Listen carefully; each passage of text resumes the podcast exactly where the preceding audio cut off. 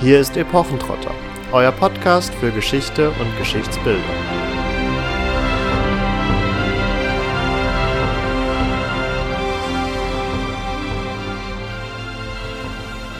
Hallo und herzlich willkommen zu Epochentrotter. In dieser Woche begrüßen wir euch zu einer ganz besonderen Folge. Es ist nämlich die erste Folge, in der Katharina und ich nicht nebeneinander sitzen werden, sondern 450 Kilometer voneinander entfernt sind. Etwaige Tonprobleme bitten wir daher etwas zu entschuldigen. Das wird in Zukunft sicherlich noch besser werden. Ihr wisst, wir sind auch noch Anfänger beim Podcasting. Was ist aber unser Thema in dieser Woche? In dieser Woche wollen wir uns mit TV-Dokumentationen beschäftigen. Dazu haben wir uns zwei Beispiele rausgesucht, aber werden sicherlich auch noch auf die ein oder andere andere TV-Dokumentation zu sprechen kommen. Ziel des Ganzen ist euch ein wenig aufzuzeigen, wie TV-Dokumentationen funktionieren, aufgebaut sind und ja, quasi wie sie ihre Authentizität kreieren, die euch vermitteln soll, dass das Gezeigte auch wissenschaftlich belegt, real wahr ist. Denn um das direkt vorwegzuschieben, eine TV-Dokumentation hat natürlich das Problem, dass sie anders als ein Buch oder ein wissenschaftlicher Aufsatz nicht mit Fußnoten arbeiten kann. Sie muss also auf andere Weise quasi belegen, was sie zeigt. Und dazu haben sich über die letzten Jahrzehnte, in dem es eben TV-Dokumentationen gab, verschiedene Techniken entwickelt und wir werden auch hoffentlich euch aufzeigen können, dass aktuell sehr unterschiedliche Techniken verwendet werden, um Authentizität zu kreieren. Vorab vielleicht die beiden Dokumentationen, die jetzt etwas mehr im Fokus stehen werden. Zum einen ist das die Dokumentation Die Superburg von Richard Löwenherz, die vor wenigen Tagen tatsächlich auf ZDF Info gelaufen ist und auch weiterhin in der Mediathek verfügbar ist. Und zum anderen ist das eine kurze Geschichte über das Mittelalter mit Mr. Wissen to Go, Mirko Drotschmann, den ihr vielleicht von YouTube kennt. Das war eine Terra X-Produktion. Jetzt mögt ihr euch fragen, warum nehmen sie ausgerechnet zwei ZDF-Produktionen? Das kann doch gar nicht so weit auseinander liegen bedingt dadurch, dass ZDF Info sehr oft ausländische Produktionen einwirbt, haben wir hier tatsächlich einen größeren Unterschied, wie ihr auch im weiteren Verlauf hoffentlich noch feststellen werdet. Die Superburg von Richard Löwenherz behandelt die Burg Galliard im Westen von Paris. Es geht letztendlich darum, warum diese Burg gebaut wurde, wie diese Burg gebaut wurde und wie diese Burg letztendlich dann von den Franzosen erobert worden ist. Also relativ stringent. Eine kurze Geschichte über das Mittelalter behandelt hingegen, wie der Titel schon vermuten lässt, unterschiedliche Themen. Da kommt zur Sprache, wer oder was waren Ritter, welche Rollen haben die Frauen gehabt oder wie sind die Epochengrenzen zu ziehen. Also ihr seht Themenaspekte, die wir durchaus auch schon in unserer Folge zum finsteren Mittelalter angeschnitten haben. Wie schon erwähnt, kauft ZDF Info sehr oft ausländische Produktionen ein. Und so verhält es sich auch bei Superburg von Richard Löwenherz. Das ist eine sehr klassische Fernsehdokumentation, die tatsächlich vor allen Dingen mit Experten arbeitet. Experten dienen hier dazu, ähm, ja, Kraft ihres Status, Kraft ihrer Profession, euch Wissen zu vermitteln, weil wenn ihr mal darauf achten werdet, das Wissen, was ihr von den Experten bekommt, unterscheidet sich in den seltensten Fällen von dem, was euch der Voice-Over-Kommentar, also der Sprecher bzw. die Spe Sprecherin vermittelt.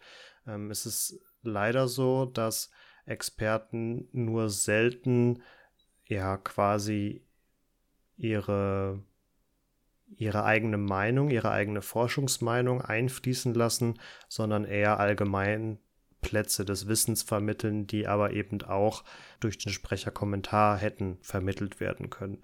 Experten sind in der Weise letztlich nur dazu da, einen Beleg quasi darzustellen. Durch ihren Titel und auch oft durch ihre Institution legitimieren sie quasi das Wissen, was in der TV-Dokumentation ähm, vermittelt wird. Ja, anders verhält es sich in der Doku eine kurze Geschichte des Mittelalters, zumindest an der Stelle, wo neue Erkenntnisse zur Sprache kommen. Wo es allerdings darum geht, etwas zu bestätigen, wie zum Beispiel, dass Minnesänger zwar holde Maiden besingen und somit auch ein Frauenbild zeichnen, was eher positiv ist, also die Frau in einer höheren Stellung als der Mann sogar. Da wird das durchaus so gemacht, wie Marvin das erklärt hat. Da geht es also weniger darum, etwas umzuwälzen. Anders ist es dann, ähm, wenn es um die neuen Erkenntnisse geht, ob Frauen in Klöstern vielleicht sogar an der Buchproduktion beteiligt waren, genauer an der Buchillustration. Und hier ähm, schauen wir einerseits über die Schulter von einer Paläogenetikerin, wie sie gerade bei der Arbeit ist. Das wäre ein Mittel der Wahl und das andere wäre, dass direkt im Anschluss ein Herr aus dem äh, Max-Planck-Institut dazu befragt wird, der uns dann hier den hm. neuesten Stand der Forschung ähm, offenlegt, nämlich dass in den Zähnen bzw. im Zahnstein Rückstände von Lapislazuli gefunden wurden, die dann ähm, zu verschiedenen Theorien darüber führen. Und da werden uns ganze vier Stück präsentiert. Und er erklärt dann, warum eine davon besonders wahrscheinlich ist. Also die anderen werden genannt und dann aber auch gleich wieder ausgeschlossen. Und insofern wird hier tatsächlich der ja, aktuelle Stand der Dinge und der aktuell anscheinend angenommene Forschungskonsens präsentiert. Ja, aber das ist ja tatsächlich an dieser Stelle schon mal sehr interessant. Zum einen werden Wissenschaftler, in diesem Fall Archäogenetiker, bei der Arbeit gezeigt. Das ist auch ein Stilmittel, um quasi Authentizität zu schaffen. Dadurch, dass Wissenschaftler bei der Arbeit gezeigt werden, wird dem Zuschauer suggeriert, hey, wir waren quasi live dabei, als diese Forschungsergebnisse erzielt wurden und waren damit wirklich an der Quelle des neuen Wissens. Also es ist wirklich so Unmittelbarkeit, die hier transportiert wird. Also so live dabei, wie du sagst, und ob das jetzt letztendlich genau der Zahn ist von dieser äh, Nonne, ist natürlich komplett anzuzweifeln. Aber trotzdem ja, macht uns die Doku glauben, dass wir genau in dem Moment dabei sind, wo diese Partikel ähm, wirklich da rausfräst werden. Die Wahl des Experten ist aber wiederum auch interessant. Wir haben es hier nämlich mit Professor Johannes Krause zu tun und wir haben ihn zwar nicht namentlich erwähnt, aber er war so gesehen schon einmal in unseren Podcasts drin, nämlich als es um die DNA-Forschung ging. Und da hatten wir ja schon festgehalten, dass gerade die Archäogenetiker sehr gut gerade darin sind, ihre Wissenschaft zu kommunizieren und so verwundert es nicht, dass er als Direktor des Max-Planck-Institut hier für, äh, vor die Kamera tritt, obwohl er mit der eigentlichen Forschung gar nichts zu tun hat. Er ist nämlich eigentlich Experte für Neandertaler und Homonide, also Urmenschen, und hat tatsächlich im weiteren Verlauf der Doku an diesem Lepra-Genom mitgearbeitet. Aber mit der Lapislazuli-Forschung hat er so gesehen gar nichts zu tun, außer dass das in seinem Haus geschehen ist. Ein Punkt, den ich tatsächlich hier etwas schade fand, war, dass zwar aufgezeigt wurde, dass es recht überraschend ist, dass Frauen an der Buchmalerei mitgewirkt haben, aber es wurde nicht so wirklich offengelegt, warum das denn jetzt so überraschend war. Katharina, kannst du vielleicht etwas dazu sagen? Ja, es ist insgesamt so ein bisschen fraglich, inwiefern das Kloster für Frauen so viel besser war als ja die weltliche Welt, also die Welt so des Hofes, äh, die Welt der, der Leibeigenschaft. Das Kloster wird insgesamt in der Doku so ein bisschen als der Ort herausgehoben, an dem Frauen sich verwirklichen konnten. Also an dem Frauen überhaupt Bildung möglich war, an dem sie Wissen äh, erlangen konnten. Und ähm, das alleine ist schon so ein bisschen zu relativieren. Also sicherlich hat das Kloster eine besondere Stellung im Mittelalter. Allerdings war es gut adligen Frauen, muss man sagen, also den Damen durchaus möglich, ähm, wenigstens lesen zu lernen. Ja, insofern ist das hier nicht ganz so exklusiv zu sehen. Also gerade sowas wie Bücher, die der Meditation bezogen auf den Glauben gedient haben, wie Stundenbücher, also mit wirklich Gebeten für jede Stunde des Tages ja, das bricht das letztendlich. Also dann gibt es auch Bücher, die speziell zur Marienverehrung benutzt wurden. Die setzen natürlich voraus, dass die Frauen lesen konnten. Das heißt nicht, dass die unbedingt geschrieben haben, aber zumindest lesen konnten sie. Was ist jetzt das Besondere an einer Buchmalerin?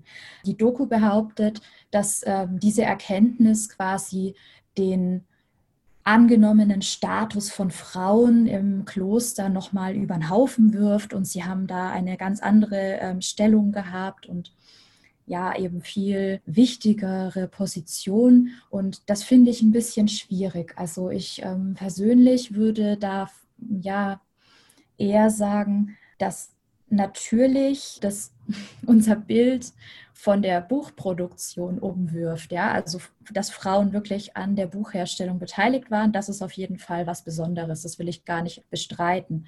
Aber ob das jetzt wirklich die Stellung der Frau ähm, neu bewerten lässt, ähm, das, das wage ich so ein bisschen zu bezweifeln. Also jedenfalls nicht in der Stärke, wie das da so den, den Anschein hat.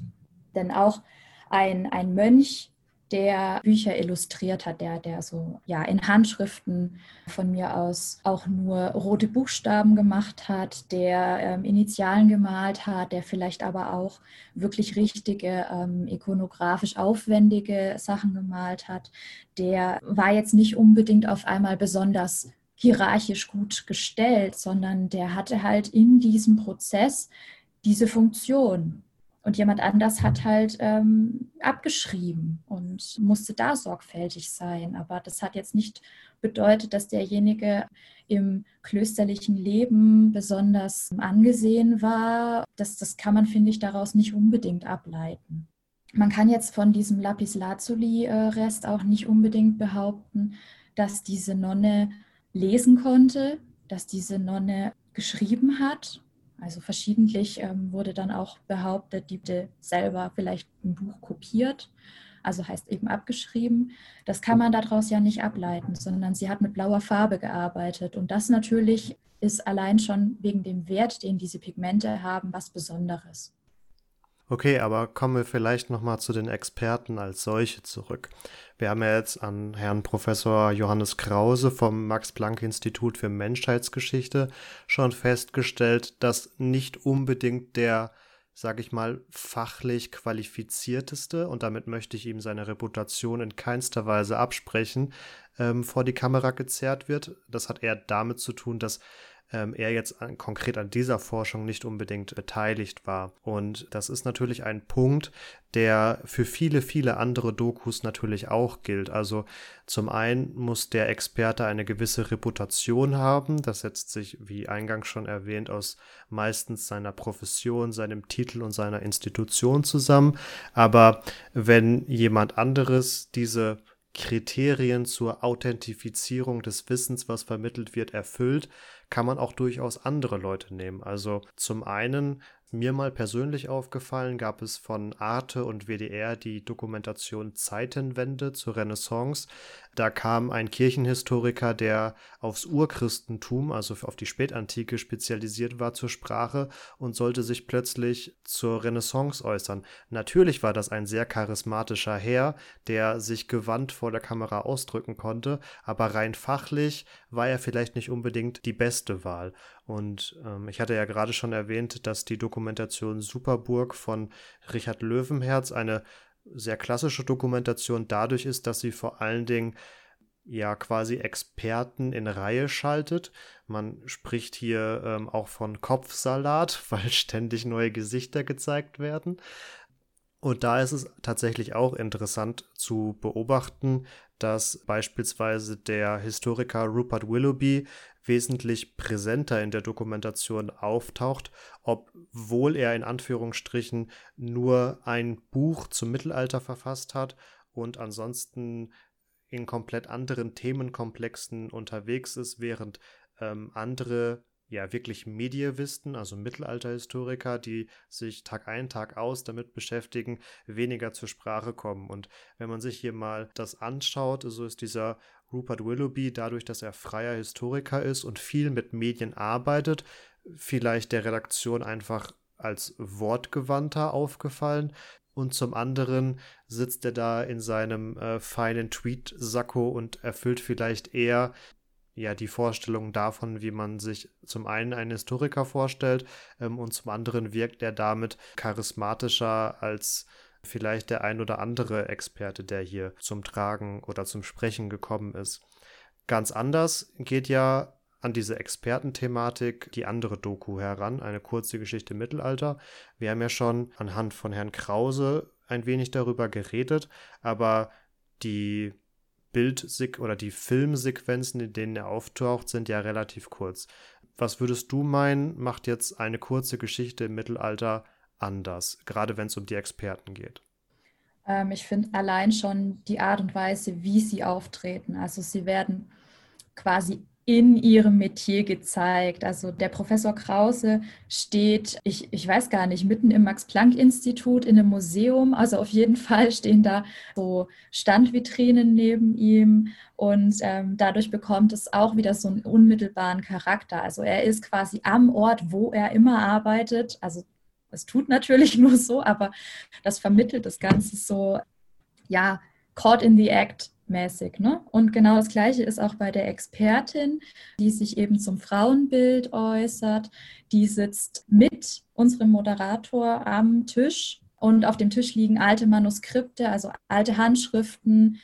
Die habe ich nachgeguckt aus der Herzog August Bibliothek in Wolfenbüttel stammen. Und es ist dunkles Holz, der Raum ist insgesamt etwas dunkel.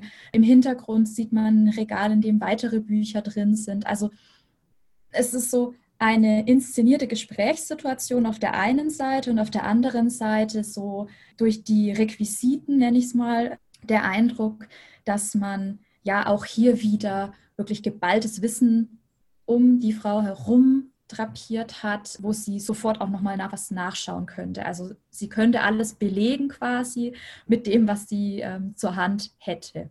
Braucht sie aber natürlich nicht benutzen, weil sie ist eine Expertin. ähm, interessant finde ich auch den Moment, in dem sie tatsächlich zu Wort kommt.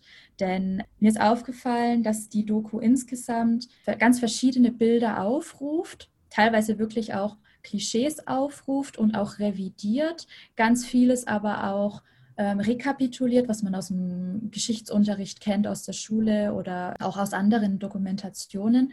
Wenn es allerdings darum geht, dass die Frau eben nicht nur in den Himmel gehoben wurde, wie das der Minnesang tut, dann braucht es die Expertin. Also hier muss dann wirklich eine Autorität mit einem Klischee aufräumen und man kann das nicht mehr einfach über andere Mittel transportieren, sondern hier wird es wirklich aus ihrer Sicht geschildert, auch wenn das überall nachlesbar wäre. Also sie sagt dann auch eben, dass das ein Bild aus der Literatur ist und ja eigentlich für die Realität komplett zu verwerfen ist. Das ist mir auch eigentlich schon wieder zu pauschal. Also sie sagt auch sowas von wegen Liebe gab es einfach nicht in der Ehe und sicherlich äh, hat sie nicht ganz unrecht damit, das will ich auch gar nicht äh, behaupten.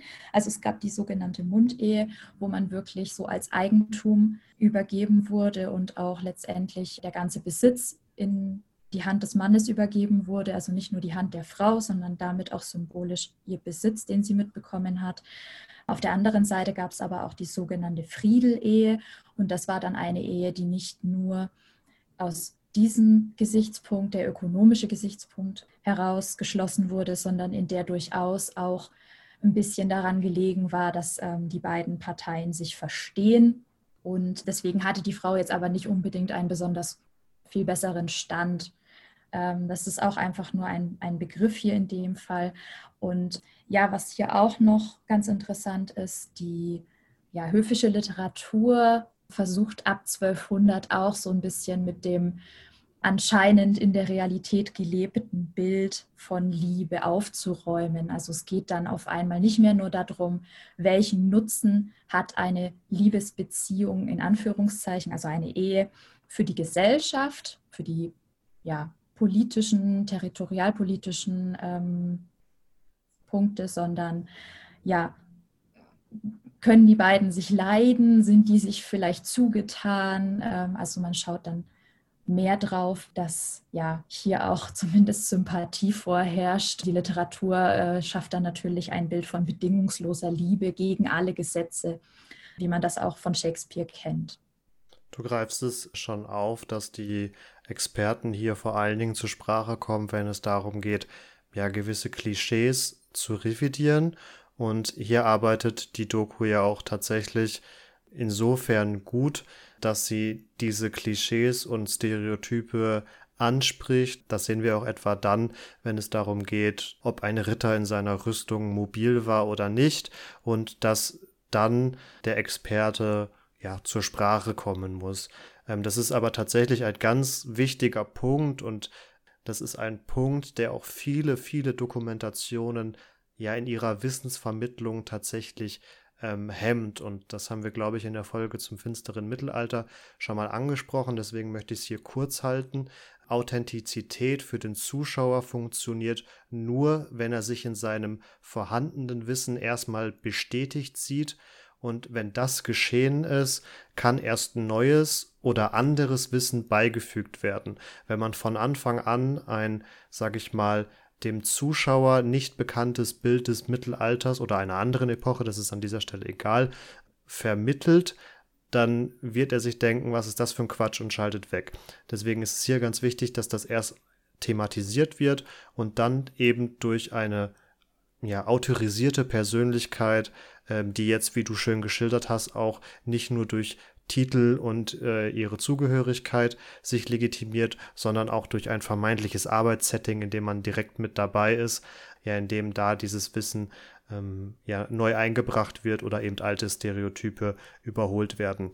Nichtsdestotrotz arbeitet die Doku mit sehr wenigen Experten. Also insgesamt sind es, glaube ich, nur drei. Es gibt noch diese Dr. Bettina Habsburg-Lothringen, die im Zeughaus in Graz arbeitet.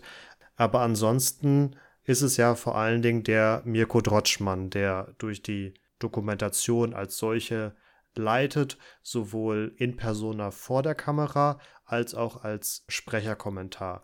Und das haben wir schon bei vorherigen Terra X-Reihen gehabt, beispielsweise mit Christopher Clark, aber das ist ja doch noch ein sehr neues Element, würde ich sagen. Ja, damit greifst du letztendlich mehrere Sachen äh, auf. ähm, die Doku, eine Geschichte über das Mittelalter, steigt ja schon so ein. Also eigentlich mit dem größten Klischee, das wir auch schon unter die Lupe genommen haben. Dunkles Mittelalter, rückständig, grausam und stellt dann direkt die Frage, ja, war das denn wirklich so? Also es ist eine gezielte Lenkung gleich im allerersten Atemzug. Und ja, vermittelt sofort, Achtung, hier wird mit Klischees aufgeräumt. Und ähm, das ist, glaube ich, was, was in vielen älteren Dokumentationen noch nicht der Fall ist. Da ist es dann eher so, ähm, wie du sagst, also dass einfach dem Zuschauer erstmal ja lang und breit was gezeigt wird, was er schon kennt und dann so ein paar Elemente dazukommen, die vielleicht neu sind, die das vielleicht auch revidieren. Hier ist es so, dass eben ja gleich von Anfang an klar ist, was das Ziel ist. Und das fand ich eigentlich ganz cool. Auch der Einstieg, dass dann erstmal eine Computerspielszene gezeigt wird, wo der Mirko Drotschmann ja selber aus eigener Erfahrung quasi erzählt, dass man ja überall mit dem Mittelalter konfrontiert ist, dass er in seiner Kindheit ja mit Burgen gespielt hat und so schafft er über seine vermeintlich eigene Erfahrung mit dem Mittelalter eine Brücke für den Zuschauer der dann da gleich irgendwie sich identifizieren kann, sich vielleicht selbst an seine Kindheit erinnert, vielleicht, keine Ahnung, mit dieser Playmobil-Burg gespielt hat oder von Lego irgendwas gebaut hat, was auch immer. Und gleichzeitig, das war so meine Assoziation, hat man durch diesen Moderator, der so ein bisschen aus dem Nähkästchen plaudert, immer mit vor Ort ist, also zum Beispiel in Aachen steht, ähm, selber ausmisst, wie lange äh, eine Elle war im Mittelalter, mit den Experten spricht und so weiter hat man so eine Art ähm, Löwenzahn, also Peter Lustig, ähm, allerdings eben für Erwachsene. Also so diesen ja, Erzähler, der aber gleichzeitig immer mit da ist und auch selber alles überprüft. Also Mirko Drotschmann schlüpft auch selbst in eine Ritterrüstung und kommt interessanterweise zu dem Schluss, dass er sich nicht bewegen kann, dass er keine Kniebeuge einfach so machen kann. Und im nächsten Moment haben wir dann eine Gegenüberstellung von einem modernen Soldaten der Bundeswehr mit vollem Marschgepäck, ähm, der neben einem Ritter, also einem Reenactor in ritterlicher Aufmachung, einen Parcours bewältigen muss. Und schon auf der Hälfte stellt sich raus, dass der Ritter weit überlegen ist. Und dann kommt hier das Schlüsselwort, nämlich die Maßanfertigung ins Spiel. Und dann erklärt sich's, Was aber nicht gesagt wird, warum Mirko nicht die Kniebeuge machen kann, weil die Rüstung eben nicht für ihn angefertigt ist, sondern für einen Mann aus dem 16. Jahrhundert in dem Fall. Für alle, die es interessiert, das Computerspiel war Kingdom Come Deliverance, von dem sich auch schon der ein oder andere gewünscht hat, dass wir das auch mal in einer unserer Podcast-Folgen ähm, behandeln, weil es, weil es während seiner Entstehungszeit sehr damit geworben hat, mittelalterlich korrekt zu sein, sag ich mal.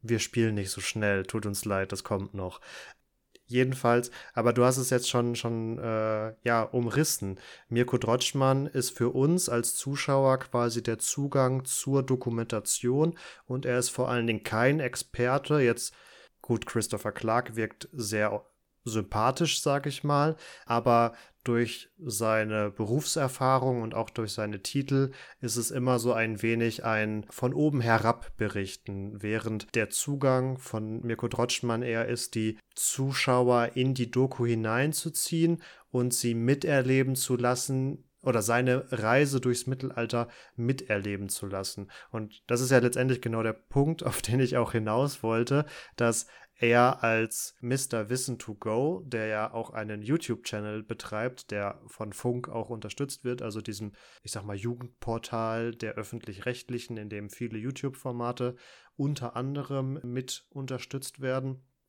dass er einen, sag ich mal, für zumindest TV-Dokumentationen sehr YouTube-haften Zugang eben zur Geschichte und zum Mittelalter hat. Es gibt noch andere Dokus, beispielsweise über Ägypten, also generell zur Geschichte.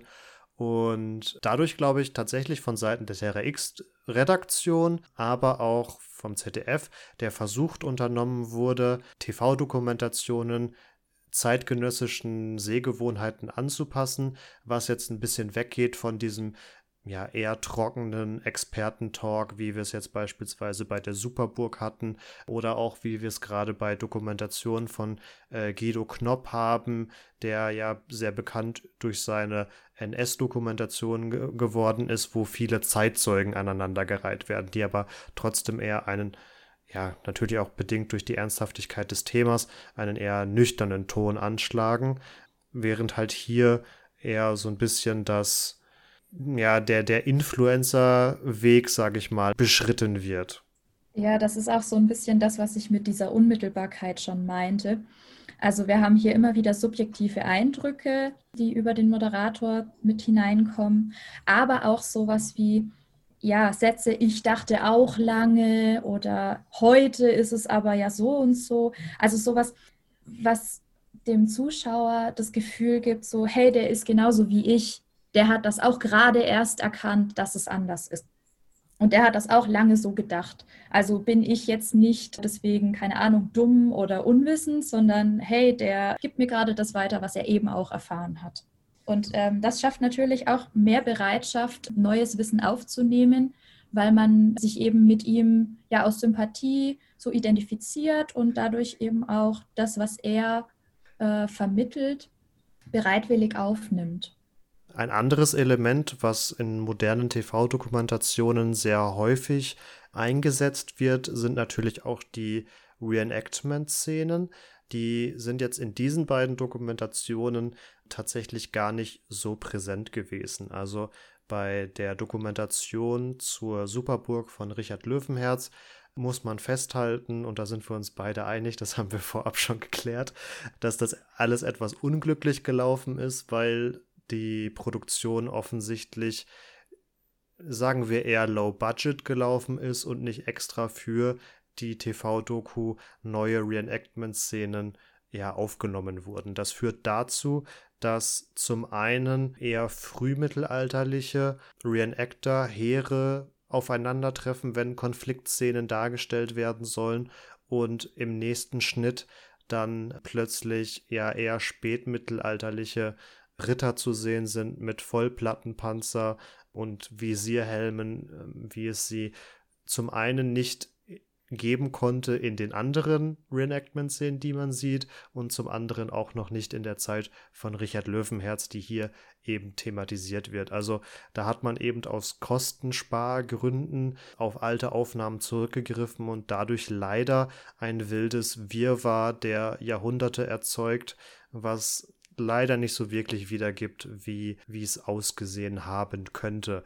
Durch Zufall haben sie an einer Stelle das richtige Jahrhundert getroffen, da sie auch Aufnahmen von der Burgbaustelle Goudelin in der Nähe von Paris auch genommen haben und dieses Projekt zur experimentellen Archäologie, wo seit Ende der 90er eine Burg mit authentischem Handwerkszeug nachgebaut werden soll, ist tatsächlich fürs 13. Jahrhundert angesetzt. Also wir sind hier ganz spätes Ende 12. Jahrhundert bei der Superburg und diese experimentelle Burg ist dann 13. Jahrhundert. Also das ist noch verkraftbar. Wie schon erwähnt, ähm, auch bei der Dokumentation Eine kurze Geschichte des Mittelalters spielen Reenactment-Szenen jetzt nicht die ganz große Rolle. Es gibt unter anderem eine Reenactment-Szene, die ein Turnier darstellen soll. Und hier muss ich zugeben, habe ich das Material nicht erkannt. Also ich bin mir nicht zu 100% sicher, ob es neu gedreht wurde ob es, oder ob es aus einer alten Doku übernommen wurde. Hier finde ich nur persönlich sehr schade, dass durch die Reenactment-Szenen des Turniers eigenen Aussagen widersprochen wird. Nämlich unter anderem in der Form, dass anhand auch von wirklich gezeigten Quellen dargelegt wird, dass Turniere etwas sehr Buntes waren und dass äh, jeder Ritter an seinem Wappen erkannt werden konnte, auch wenn er einen Visierhelm aufhatte, der jetzt sein Gesicht verdeckt.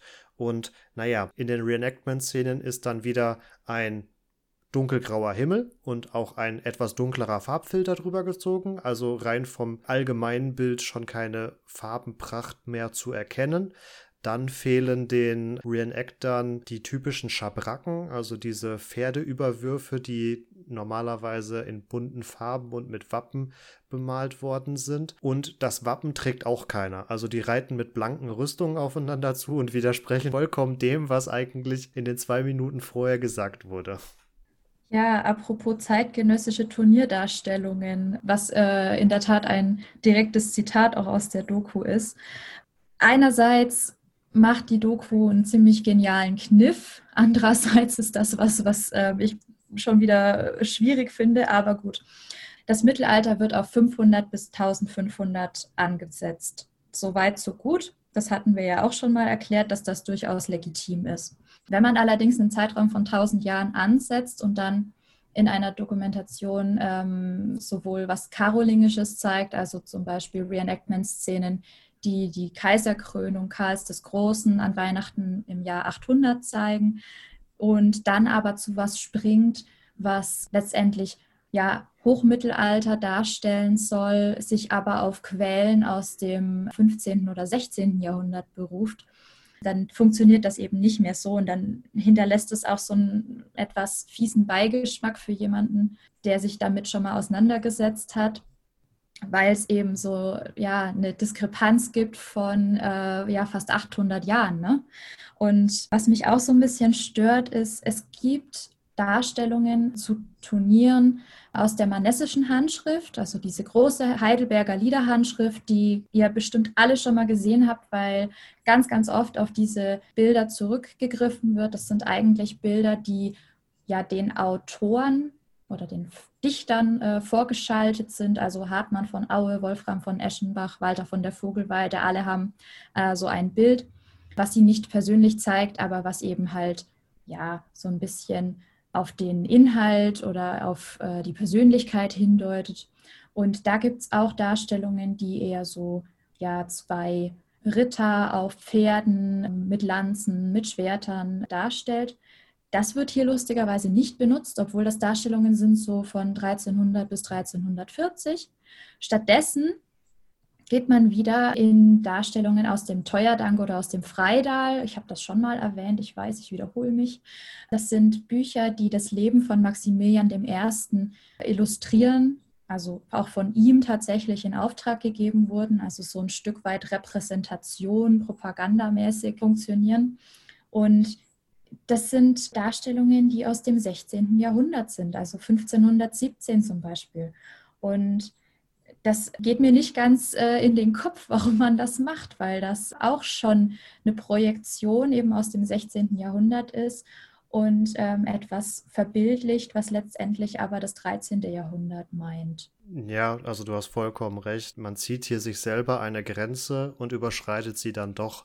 Und bevor uns jetzt alle Leute vorwerfen, wir wiederholen uns nur, es sind halt leider Fehler, sag ich mal, ganz konkret, die sehr oft auftauchen und dementsprechend halt leider häufiger angesprochen werden müssen. Im konkreten Fall der Dokumentation äh, muss auch festgehalten werden, dass dieses Zeughaus in Graz nicht unbedingt das beste Beispiel für Mittelalter ist, weil da auch dann eher, naja, schon früh neuzeitliche Rüstungen dargestellt werden, was oder ausgestellt werden, ähm, was wir ja auch schon daran sehen, dass dieser Penefortsatz der Rüstung von der Expertin als eine Rüstungseigenart des 16. Jahrhunderts beschrieben wird.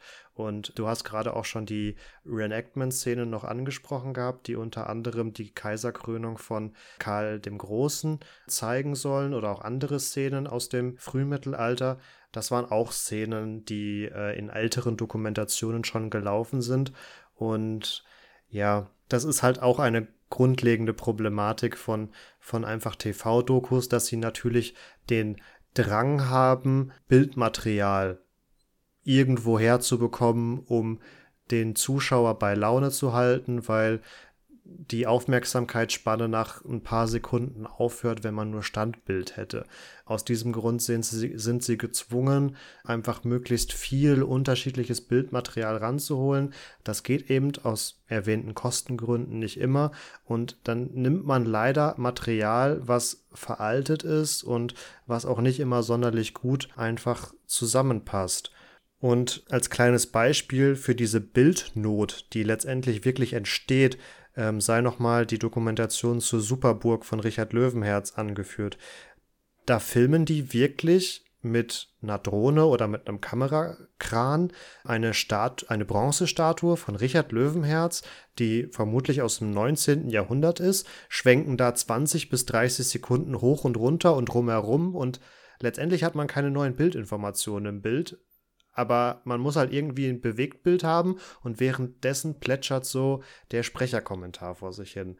Einen sehr guten Ausweg, der glaube ich auch nicht allzu teuer ist, hat jetzt hier eine kurze Geschichte des Mittelalters gefunden, indem sie Comicstrips benutzen, also quasi geschichtliche Ereignisse, von denen sie noch keine Reenactment-Szenen haben und auch aus welchen Gründen auch immer keine neuen drehen können und dann das Ganze eben bewusst künstlerisch darstellen mit einem ästhetischen Bruch, der jedem auffallen sollte, dass das jetzt nicht den Anspruch hat, zu 100% historisch korrekt zu sein. Oder sie animieren alte historische Quellen, beispielsweise der Teuerdank mit den maximilianischen Turnierdarstellungen, ähm, der wird halt einfach durch Computeranimation in Bewegung gesetzt und ist damit zwar auch nicht mehr authentisch, weil es nicht mehr die originale Quelle ist, aber es arbeitet zumindest mit originalem Bild- und Quellenmaterial, das aufbereitet wurde, um den modernen Sehgewohnheiten gerecht zu werden. Ein ähnliches Beispiel für ein moderneres Phänomen wäre tatsächlich das Rekolorieren von Schwarz-Weiß-Aufnahmen, was jetzt in den letzten Jahren sehr prominent war und ja auch durch den Peter Jackson-Film, der Aufnahmen aus dem Ersten Weltkrieg ja technisch optimiert und in Farbe gesetzt hat, nochmal ansprechender für den Zuschauer des 21. Jahrhunderts war oder ist. Ja, was du schon angesprochen hast, sind diese Illustrationen gerade für die karolingische Zeit. Im Gegensatz zu dir habe ich mich an denen ziemlich gestoßen. Also das sind die, die so einen auf Comicstrip machen.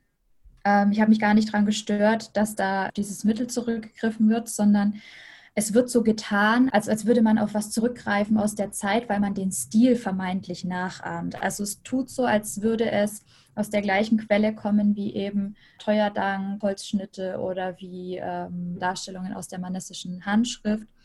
Und das finde ich an der Stelle, ja, das, das führt so in die Irre, weil das äh, tut eben so, als hätte man Material, was man aber eigentlich nicht hat. Und das ist auch genauso animiert, wie das dann mit dem Teuerdank oder mit dem Freidal passiert.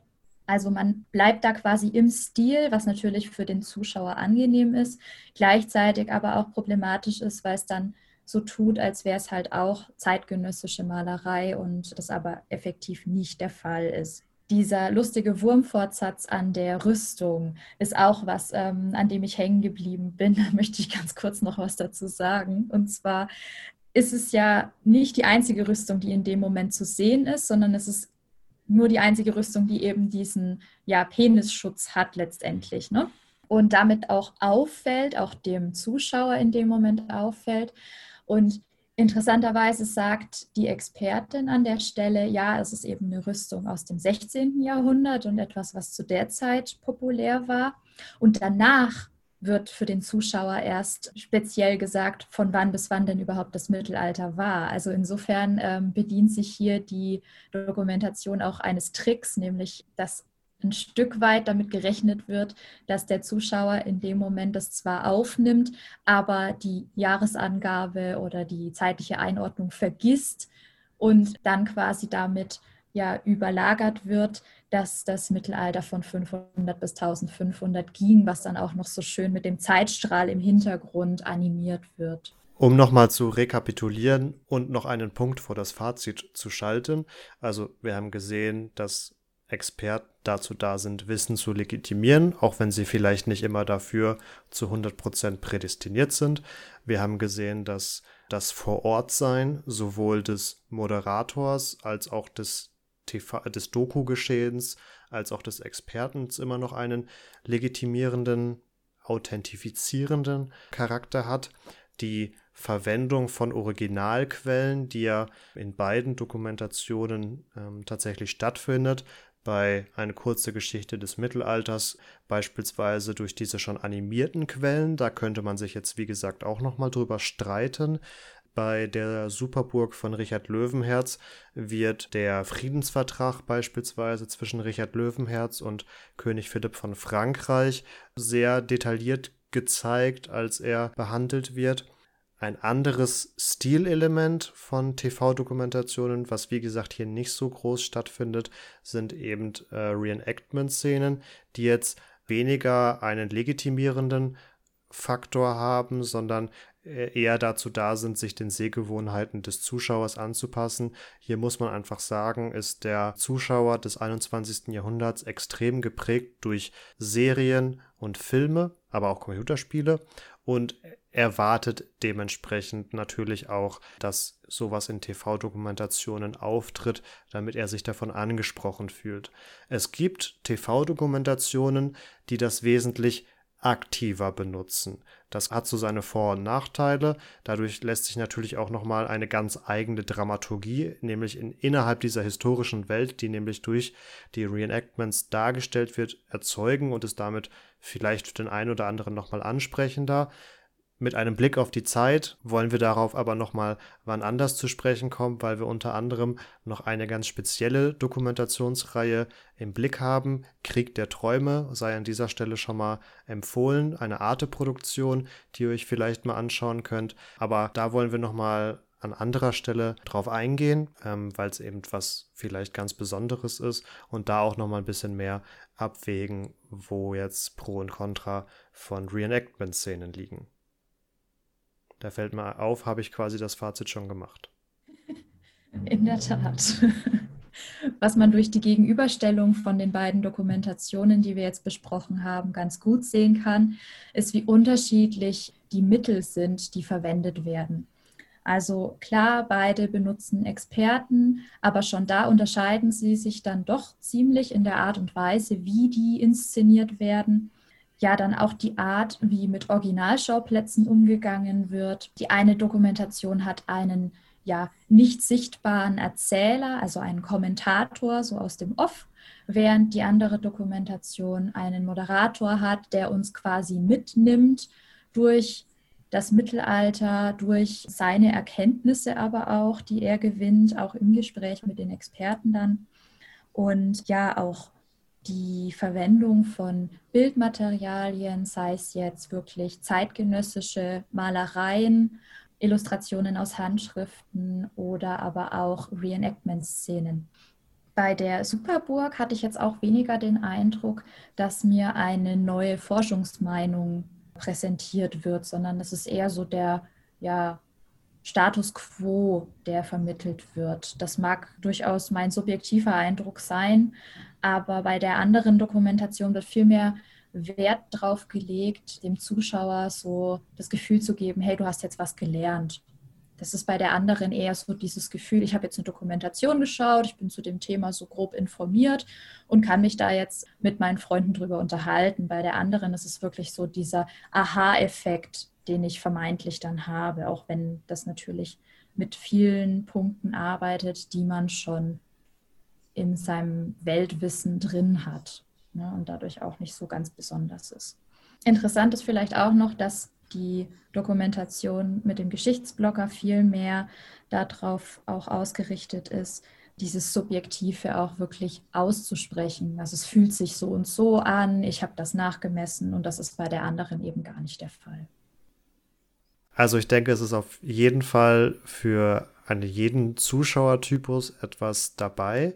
Und es wird sicher sehr spannend zu beobachten sein, wie sich die nächsten Jahre im Bereich der TV-Dokumentationen ähm, weiterentwickeln. Wir haben ja jetzt hier zwei Dokus gegenübergestellt, die noch nicht allzu alt sind, aber trotzdem sehr unterschiedliche Stile verfolgen. Also die eher klassische Doku mit der Superburg von Richard Löwenherz, die vielleicht auch etwas englisch geprägt ist.